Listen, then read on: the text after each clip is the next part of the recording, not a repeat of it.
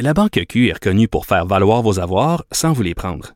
Mais quand vous pensez à votre premier compte bancaire, tu sais, dans le temps à l'école, vous faisiez vos dépôts avec vos scènes dans la petite enveloppe. Hmm, C'était bien beau.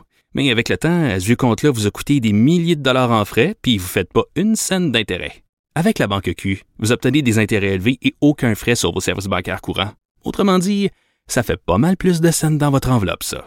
Banque Q. Faites valoir vos avoirs. Visitez banqueq.ca pour en savoir plus. Cube Radio. Il connaît tous les dessous de la politique. L'économie, la santé, le transport. Antoine Robitaille. Là-haut sur la colline.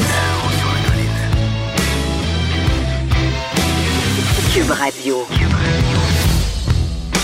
Eh bon lundi à tous. Bienvenue à La Haut sur la Colline. Aujourd'hui, à l'émission, on a un invité, un conservateur. Euh, on sait que les conservateurs, après le premier débat, sont un peu en difficulté. C'est Alain Reyes, nul autre que le lieutenant québécois du Parti conservateur euh, et aussi candidat dans Richmond-Arthabasca qui soutient que l'échauffement électoral vient de se terminer et tout est possible encore pour le Parti conservateur. Donc, à écouter tout à l'heure. Et aussi, comme tous les lundis, il y a Dave Noël qui est là, historien et recherchiste au journal Le Devoir qui va venir nous présenter sa chronique un peu spéciale aujourd'hui.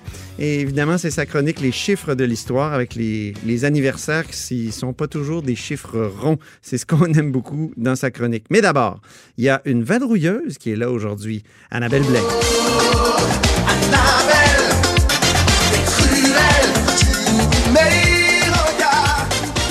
Ah, ça faisait longtemps qu'on l'avait entendu, chère Annabelle. Comment ça va? Ça va bien. Oui, donc, euh, Toujours cruel. et tu sais que j'aurais pu faire jouer une autre tune?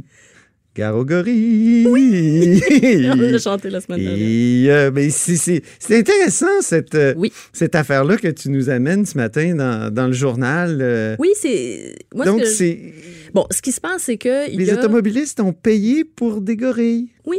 Ben, au Gabon. L'électrification des clôtures de gorilles d'un parc, euh, d'une réserve. Mais qu'est-ce que c'est ça? Oui, c'est vrai, hein, ça, part de, ça part de loin. En fait, ce qui arrive, c'est que dans le Fonds vert, euh, il y a un programme qui s'appelle le programme de coopération climatique internationale. Et ça, ça a été créé après la COP 21 à Paris. Euh, L'idée, c'est d'aider les pays plus pauvres à s'adapter au changement climatique. Et parce que nous, Occidentaux, pays riches, on pollue beaucoup, on s'est dit que c'était aussi notre responsabilité d'aider les pays pauvres. On est fin. Voilà. Mais en même temps, c'est nous qui polluent. Donc, on leur doit peut-être ça. OK, parfait. Donc, on a créé ce programme-là. Il y a eu des appels à projets et donc jusqu'à présent, on a investi 17 millions de dollars pour euh, 23 projets. C'est surtout des projets en Afrique et en Haïti parce qu'on a décidé d'aider les pays euh, plus pauvres, les pays francophones. Donc, j'ai Et regardé. comme souvent dans la coopération internationale, on donne de l'argent à ces pays, mais c'est des compagnies canadiennes et québécoises qui vont là-bas aller chercher les contrats. Fait qu'en fait, on aide nos compagnies Oui, à aller là-bas pour euh, leur montrer notre savoir-faire euh, et les aider. En épluchant un peu ce programme-là, parce qu'on y accordait pas beaucoup d'attention, euh, il y a un projet qui a piqué ma curiosité. C'était donc l'électrification de clôture à gorilles d'une réserve au Gabon. Et là, je me dis, mon Dieu, c'est, ça fait loin quand même parce que on- quand on pense, le Fonds vert est en grande partie financé par les automobilistes québécois. Oui. Donc, je dis, l'automobiliste québécois qui finance les clôtures de gorilles, c'est c'est sûr qu'un un, un- un moment, on se dit, waouh, on est rendu loin. Et, et c'est aussi parce que, bon, au Québec, le Fonds vert est censé nous aider à atteindre nos cibles de réduction de gaz à effet de serre. Et on le sait qu'en 2020, on les atteindra, atteindra pas, ces cibles-là. C'est ça. Donc, je me disais, qu'est-ce qu'on fait au Gabon à électrifier des clôtures à gorilles alors qu'on n'atteint pas nos cibles? Donc, c'est un peu ça le, le- le- le point de départ. En posant des questions au ministère de l'Environnement, j'ai appris que euh, ce programme-là précis a été arrêté il y a quelques mois à peine, pas parce que euh, ils se sont rendus compte qu'électrifier des clôtures de C'est un peu ridicule. non, parce que justement, l'entreprise québécoise qui allait électrifier euh, les clôtures là-bas n'a pas rempli toutes ses promesses. Elle devait aussi livrer une pompe pour ig- irriguer les champs, pour cultiver des légumes et de la nourriture pour les gorilles. Et la pompe a été livrée, mais sur place, les Gabonais leur ont dit Ouais, mais en même temps, c'est la saison des pluies, fait que on, ça va, pas s'en servir. Et donc, c'est là que le ministère a fait, euh, bon, mais là, vous, il y a un volet qui est pas respecté, donc on va arrêter maintenant euh, l'argent. Donc, au lieu... Annabelle Blais, je, je sais que tu es très sérieuse comme ça à, à la radio ici, mais je t'imagine très bien éclater de rire à tout bout de champ en faisant cet article-là.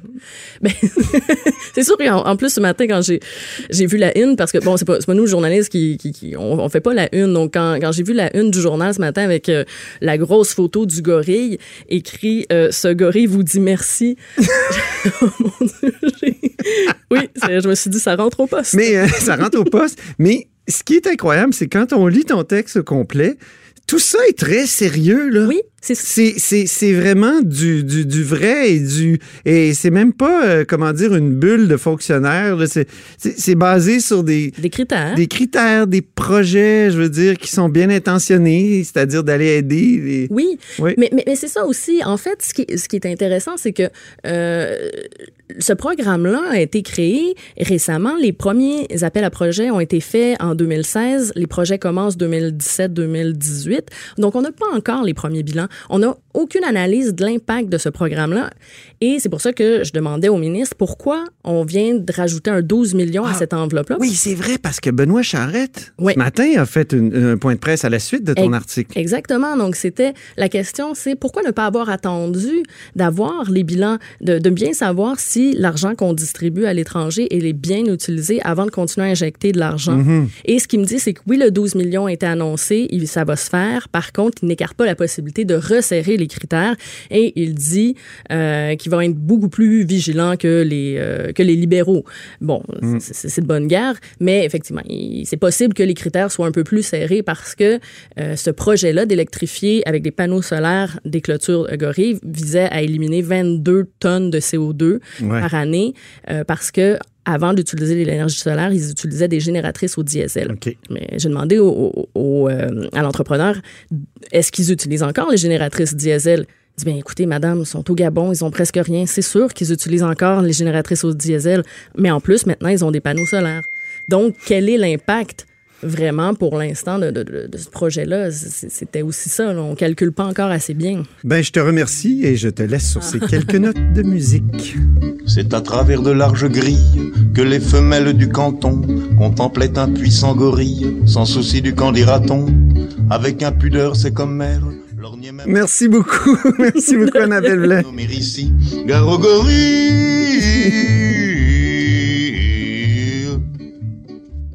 La Banque Q est reconnue pour faire valoir vos avoirs sans vous les prendre. Mais quand vous pensez à votre premier compte bancaire, tu sais, dans le temps à l'école, là, vous faisiez vos dépôts avec vos scènes dans la petite enveloppe. là. Hmm, C'était bien beau. Mais avec le temps, ce vieux compte-là vous a coûté des milliers de dollars en frais, puis vous ne faites pas une scène d'intérêt. Avec la Banque Q, vous obtenez des intérêts élevés et aucun frais sur vos services bancaires courants. Autrement dit, ça fait pas mal plus de scènes dans votre enveloppe, ça. Banque Q, faites valoir vos avoirs. Visitez banqueq.ca pour en savoir plus.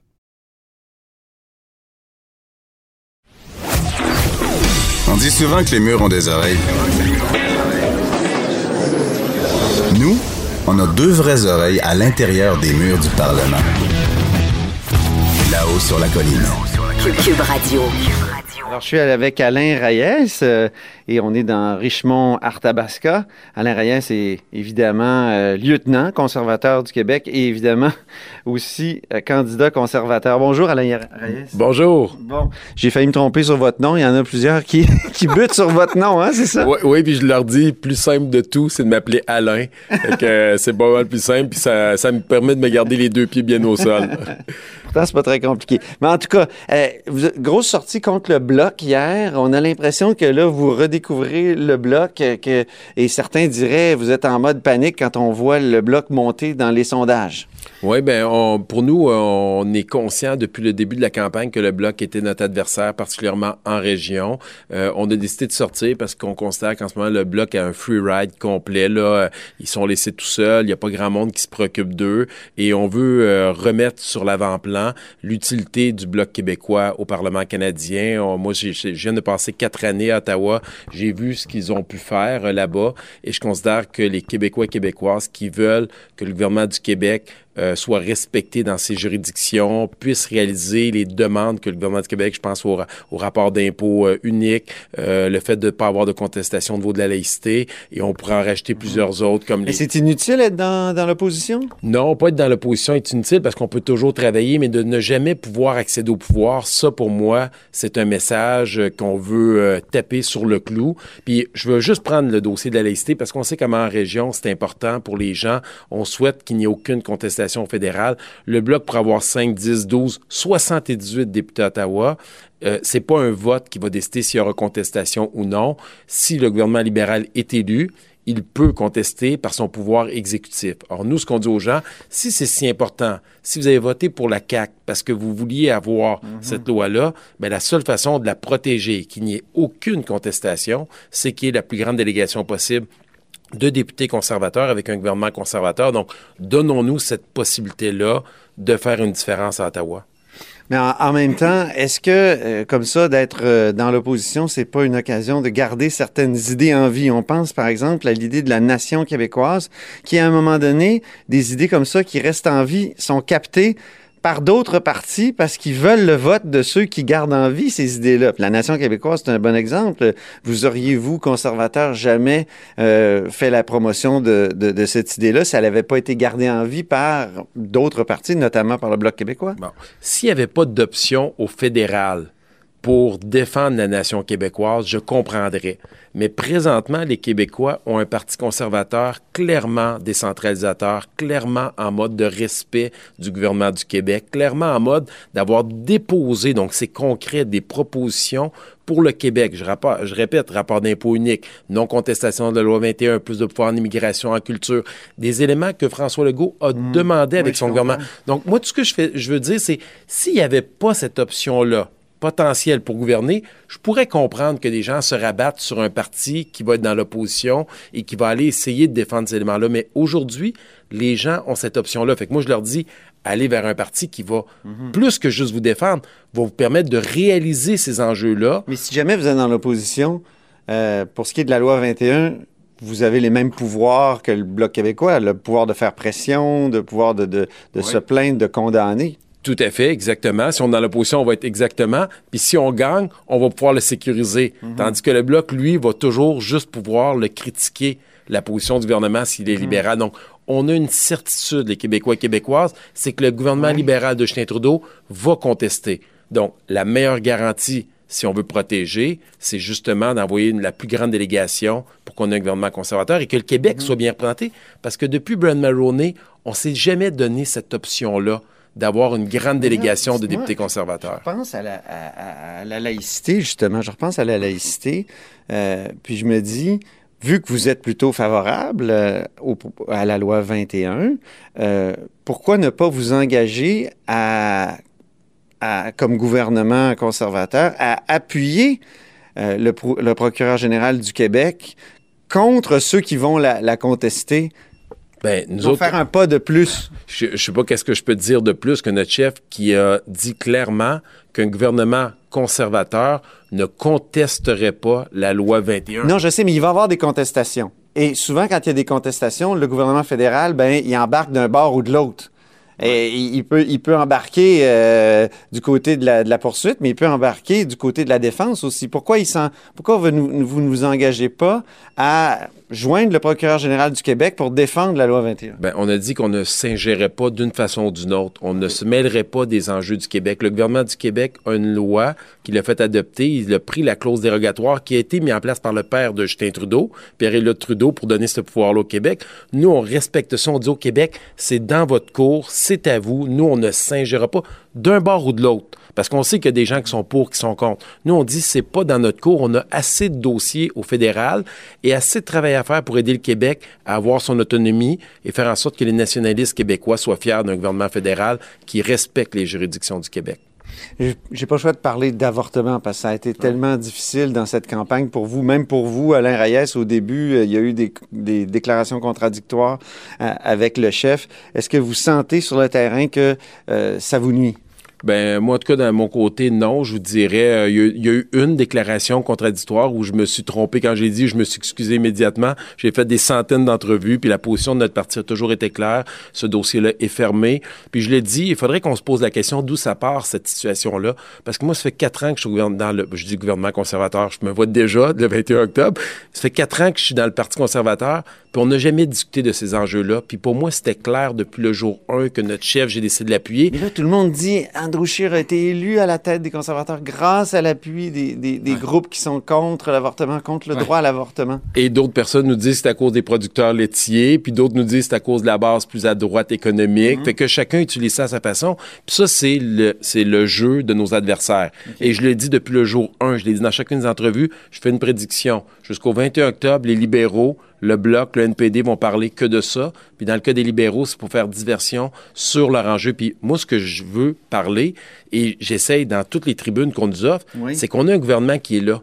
Qui fait le bilan présentement du gouvernement de Justin Trudeau, qui a créé les déficits, qui a permis les entrées légales à la frontière, qui a fait en sorte d'avoir un premier ministre qui, dans la première fois de l'histoire du Canada, a violé la loi sur l'éthique contre l'intérêt à deux reprises. Mhm. Donc, qui va faire en sorte, qui va s'occuper des déficits de retourner à l'équilibre budgétaire, faire en sorte que ça coûte moins cher aux contribuables, la vie au quotidien?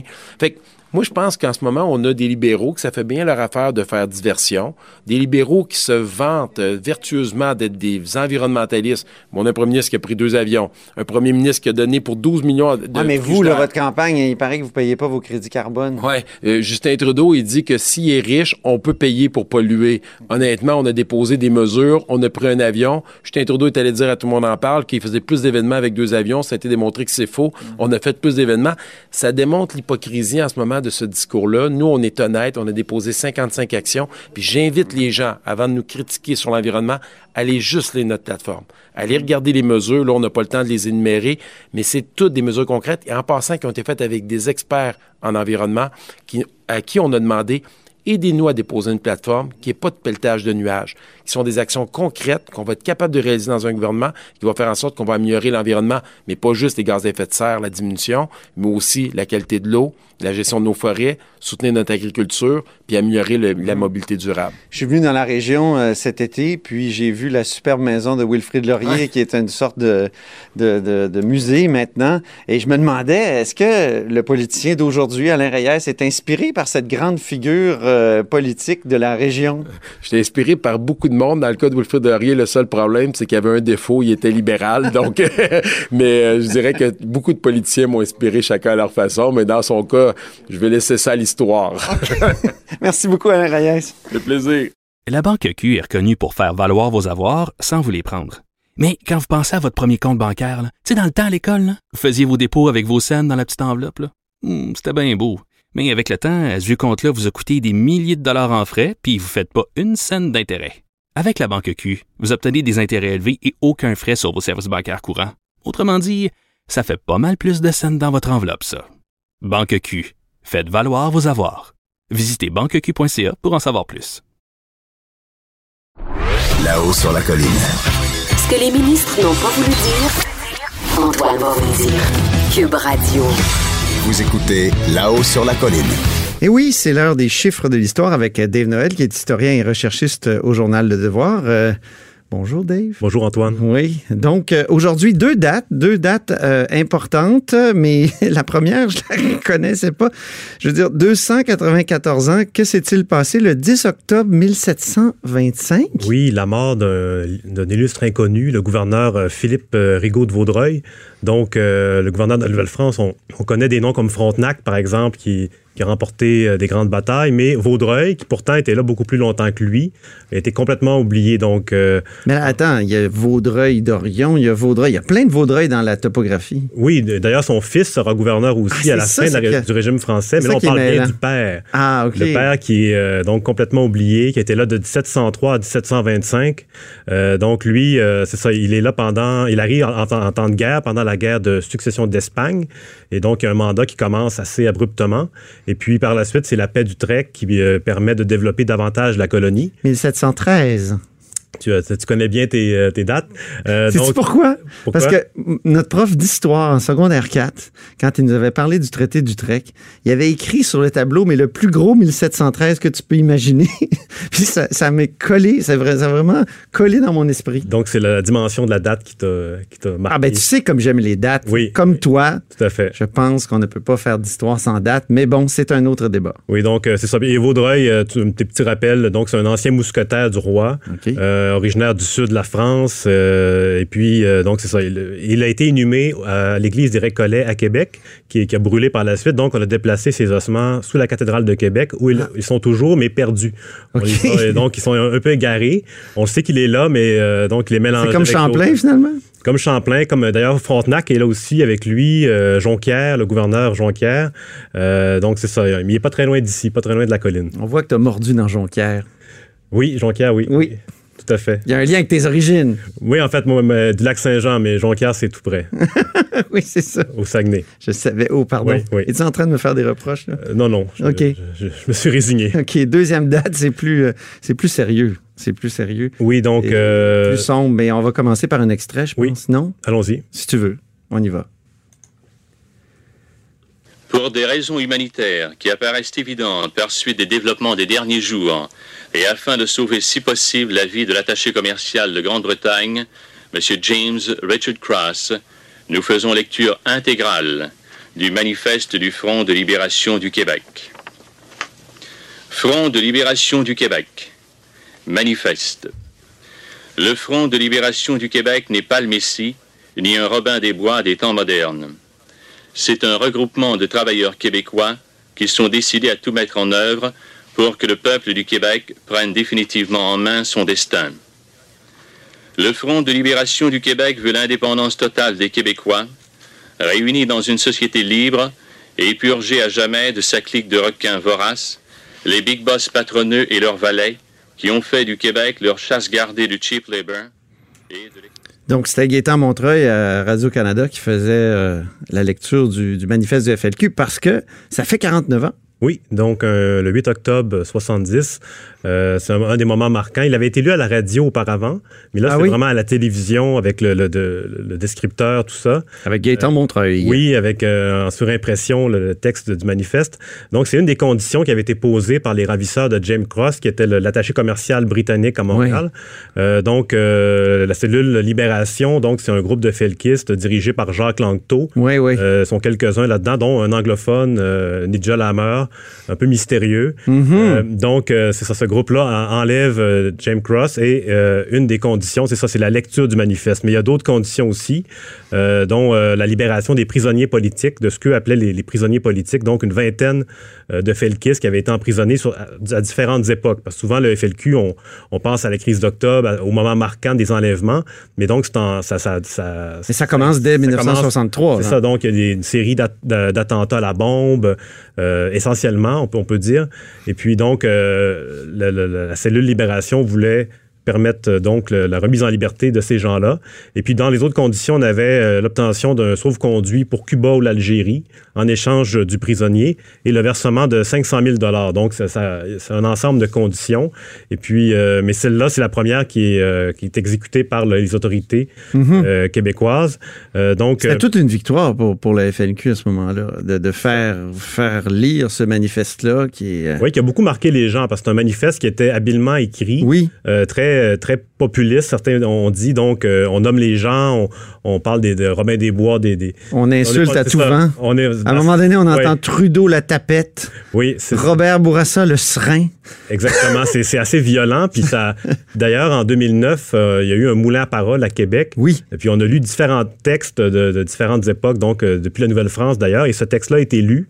Et puis euh, ça avait, euh, il y avait eu un choc parce qu'on retient surtout les grandes lignes, mais ça c'est un, c'est un aspect qui est, qui est un peu oublié parce qu'il est assez Je le long. réécoutais C'est hier. assez long le manifeste quand Je même. me disais, tu sais, oui, euh, oui, le- le- ça a quoi, 11 minutes? euh, ça prend 11 minutes à le lire au complet.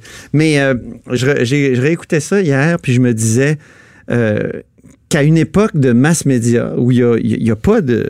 n'y a pas de, de, de, médias sociaux, d'Internet, tout ça. C'était quelque chose de faire lire euh, comme ça un, un, document aussi, euh, aussi comment dire, euh, comment on dit donc le, terme abrasif, oui, séditieux, si on veut dire. Oui, c'est ça. Surtout que le contraste est fort avec le lecteur de nouvelles qui, lui, est très neutre, qui fait son travail. Mais qui est mal à l'aise, visiblement. Qui est mal à l'aise. mais donc, c'est vraiment frappant comme, puis donc, évidemment, ça, c'est, ce n'est que le début de la crise d'octobre. Ensuite, il y a un second enlèvement parce que les, puisque les autorités euh, fédérales euh, ne répondent pas aux demandes euh, de libération des prisonniers. Donc, là, il y a un deuxième enlèvement qui est fait par une deuxième cellule, la cellule Chénier. Mm-hmm. Donc, c'est, à ce moment-là, c'est Pierre Laporte qui est enlevé.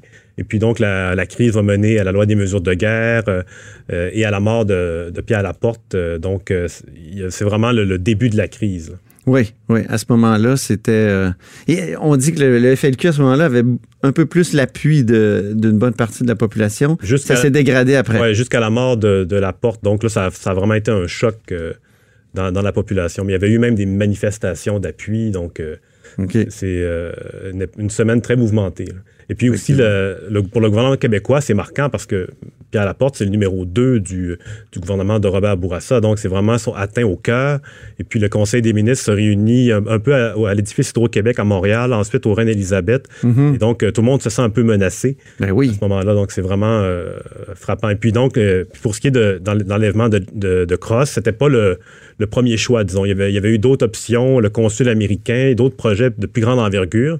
Et finalement, ils se sont rabattus sur, sur lui, qui était plus facile à enlever, qui habitait une rue un peu isolée donc c'était plus, euh, plus facile. À chaque fois que je vois l'héliport sur le complexe H à côté ici, je me dis que c'est un des effets de la, crise d'octobre, parce qu'on rêvait finalement de... On s'est dit qu'on pourrait partir par le ciel oui, si jamais il y avait une insurrection populaire. le bureau du premier ministre, c'était là-bas dans le temps. Oui, effectivement, ça a été déplacé. merci infiniment, Dave. Merci, Antoine. Donc, Dave Noël, journaliste, recherchiste au devoir, euh, et aussi auteur de Mon calme général américain. Pour écouter cette émission, rendez-vous sur cube.radio ou téléchargez notre application sur le Apple Store ou Google Play.